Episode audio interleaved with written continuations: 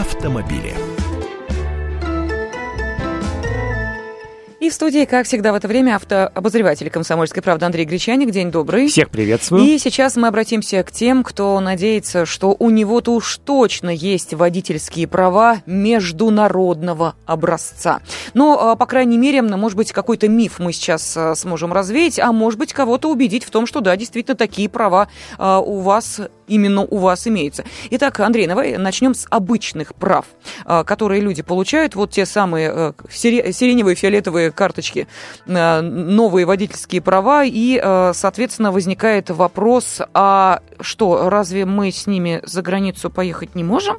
Тут действительно мифология э, есть очень большая, и нужно, нужно объяснять все эти вещи. Хотя, в общем-то, гаишники э, никогда э, особенно не пытались нас спутать и всегда говорили, что все карточки водительских удостоверений, какого бы образца они ни были, они являются национальными водительскими удостоверениями.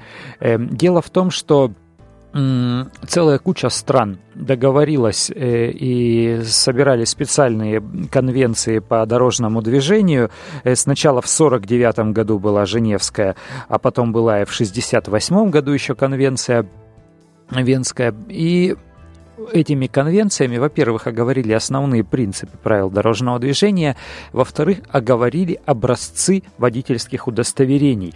Э, так вот, Согласно этим международным документам, есть два типа водительского удостоверения. Национальные права, национальное водительское удостоверение, которое выдается для того, чтобы ездить внутри страны. И международное водительское удостоверение, это как раз вот эта книжица формата А6. Э, что так национальные водительские удостоверения всеми странами, подписавшими конвенцию, они принимаются. Но это значит, что полицейские этих стран, занимающиеся регули... регулированием дорожного движения, э, воспринимают вот эту карточку именно как э, водительский документ, как водительское удостоверение. Для чего нужны международные? Не для того, чтобы разрешить человеку ездить за границей, а для того, чтобы полицейский другого государства смог понять, что у него в руках именно водительское удостоверение. Потому что вот на сегодняшних карточках, которые у нас есть, новые, которые выдают с 2011 года, там написано по-русски и по-английски. А если мы приезжаем в Арабские Эмираты, где арабская вязь, и арабский полицейский не обязан читать ни угу. по-русски, ни по-английски. А если мы приезжаем в Южную Корею, где иероглифы, то же самое. А вот в международном водительском удостоверении э, там все это дублируется и арабской вязью, и иероглифами, и по-французски, и по-английски, и по-испански. И тогда полицейский может понять, что это ему дали, пропуск в бассейн, или водительское удостоверение, может быть, я не знаю, лицензию пилота ему дали. Ну как он поймет? Ну как я пойму, если мне дадут э, некую карточку размером с банковскую, на которой есть фотография и иероглифы или арабская вязь? Что это такое? Я ему скажу, ну иди, это твой пропуск на работу. А если дать еще перевод, он слечит, он прочитает на uh-huh. своем родном языке, который он понимает, э, слечит э, серийный номер, фамилию, имя, отчество и скажет, да, вот твое водительское удостоверение, согласно которому ты имеешь э, право управлять вот таким водительским средством. Поэтому все те образцы водительских удостоверений, которые на сегодняшний день законные на руках, а это и те розовые карточки, которые мы все любили, они там образца, по-моему, еще 1993 года, мне э, первую такую в 95-м выдавали. И те которые мы называем словом простыня, которые чуть больше, э, тоже розовые, но они ламинированные, такие бумажные, э, тонкие, которые у большинства, наверное, на сегодняшний день э, водителей в России на руках.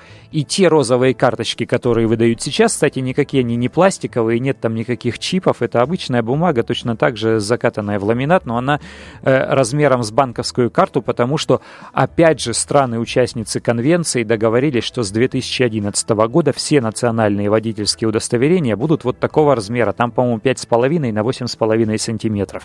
Э, поэтому ввели вот эту карточку. Написано там по-французски водительское удостоверение, не написано, никакой разницы не имеет. Что касается того, можно ли с ними ездить за границей. Можно.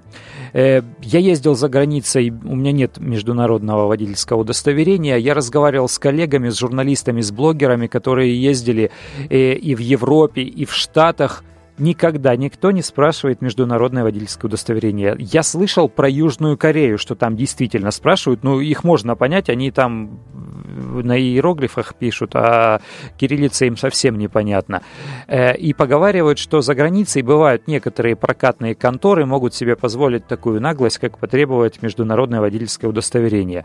Но либо с ними можно договориться, то есть сказать, да нет у меня никакого, вот это берите, э, либо просто пойти в соседнюю. Да, Андрей, Только ну, всего. тут возникает вопрос, насколько сложно получить эти международные права, ну уж коль действительно наши люди любят подстраховываться так на всякий случай, чтобы тебя где-нибудь за границей не остановили, ты не оказался в неловкой ситуации, если ты не можешь эти международные права предъявить. А, кстати, что будет, если ты не предъявишь? Тебя из машины высадят, что ли? Остановят машину или что? Что рассказывали э, твои друзья, которые с этим сталкивались? Да вот я тебе и говорю, ник- никто не сталкивался с... Э, нет, в, в Корее нет? Не, про, про Корею я ничего нет? не слышал, потому что, ну, сесть за руль в Южной Корее позволит себе не каждый, потому что, во-первых, мало кто туда ездит, э, как правило, это какие-то организованные, и в целях туризма там машины уже точно не берут, э, поэтому человек, который едет туда э, с целью ездить за рулем, он совершенно точно подготовится. То есть Хорошо. тут никакой случайности и неосторожности быть не может. Тогда давай поговорим Получить их очень да, легко. Как? Э, просто их выдают не во всех э, экзаменационных подразделениях ГИБДД. Если говорить о Москве, то всего только в трех подразделениях. Просто нужно узнавать. Э, для этого не обязательно, ну, можно позвонить в ГАИ, а можно зайти на официальный сайт gibdd.ru. Там есть раздел слева сверху ГИБДД в вашем регионе. Зайти, посмотреть и по адресам всех экзаменационных подразделений, там, где выдают международные водительские удостоверения, об этом написано. Оно прям, прям сокращение. МВУ или международное водительское удостоверение. Нужно предъявить свое национальное, нужно показать паспорт, э, заплатить тысячу рублей госпошлины, и? и принести медицинскую справку. А вот теперь барабанная дробь, потому что вот здесь-то, что называется, подвох вас и ожидает. С медсправками сейчас проблема. Э, для, в общем, ну, как правило, их покупали. Ну, что греха таить. Ну, естественно, ну, есть вон, пожалуйста, и на столбах объявления. Вот, и когда появилось большое количество частных медицинских центров, с этим было очень просто. Более того, в свою поликлинику прийти и получить медицинскую справку, скорее всего, не получится, потому что эта услуга в перечень услуг обязательного медицинского страхования не включена. Э, соответственно, на нее нужно получать медицинскому учреждению отдельную лицензию. Поликлиники эти лицензии не получают, и придешь, и бабушка в регистратуре превосходным образом скажет, а, иди, внучок, ступай куда-нибудь, э, мы этого не делаем. В частном медцентре, безусловно, выдадут, но гаишники с некоторых пор, а именно примерно с весны текущего года, перестали принимать справки от частных медицинских центров, даже лицензированных, э, если там нет отметок э, врачей, психиатров, наркологов э, психоневрологического диспансера и наркологического. Именно в диспансеры отправляют. А, а для того, чтобы психиатр-нарколог сделал заключение о, о том, что человек психически здоров, э, Теперь, согласно письму министра здравоохранения, нужно проходить электроэнцефалограмму. Это когда в голове цепляют датчики и начинают что-то там изучать в вашем мозге на предмет э, эпилепсии. Э, знакомые врачи, психиатры, наркологи, авторитетные люди, сказали, что э, примерно в 60-65% случаев э, распознается эпилепсия при помощи электроэнцефалограммы, то есть процент не столь высокий. И наоборот, э, человек, страдающий эпилепсией, может ее пройти. Ну, ну вот так вот запросто. Тем не менее, э, Минздрав требует прохождения электроэнцефалограммы. В диспансере никогда без электроэнцефалограммы вам э, не, не сделают отметку в справке о том, что э, вы являетесь здоровым. Следовательно, нужно э, сначала поехать в частный медцентр – пройти там пятерых, э, пятерых врачей, получить от них печати, автографы, потом поехать в диспансеры. Для того, чтобы в диспансере получить отметку, нужно получ- э, пройти электроэнцефалограмму. Стоит это там от 500 э, рублей до 5000. Э, после этого получить заключение врача, и только потом у вас появится справка. На выходе вы потратите на получение справки, ну, как минимум день и как минимум пару тысяч рублей. Угу.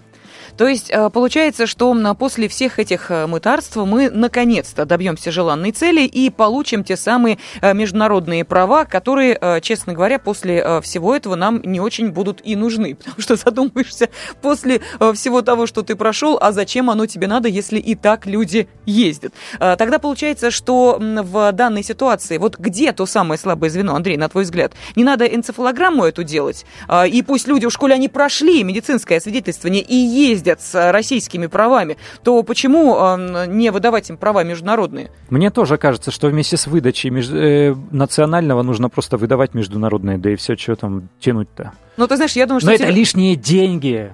Поэтому деньги... они не отказываются от этой идеи. Слушай, а за эти права э, тоже ведь э, платят, да? За тысяча рублей госпошлина. Тысяча рублей госпошлина. Ну вот, смотрите, там тысяча рублей, э, там из твоего кармана тысяча рублей. Так, глядишь, э, и э, десяточка набежала. Итак, автообозреватель «Комсомольской правды» Андрей Гречаник, как всегда, был в студии. Спасибо всем, кто был с нами. Автомобили. На радио «Комсомольская правда».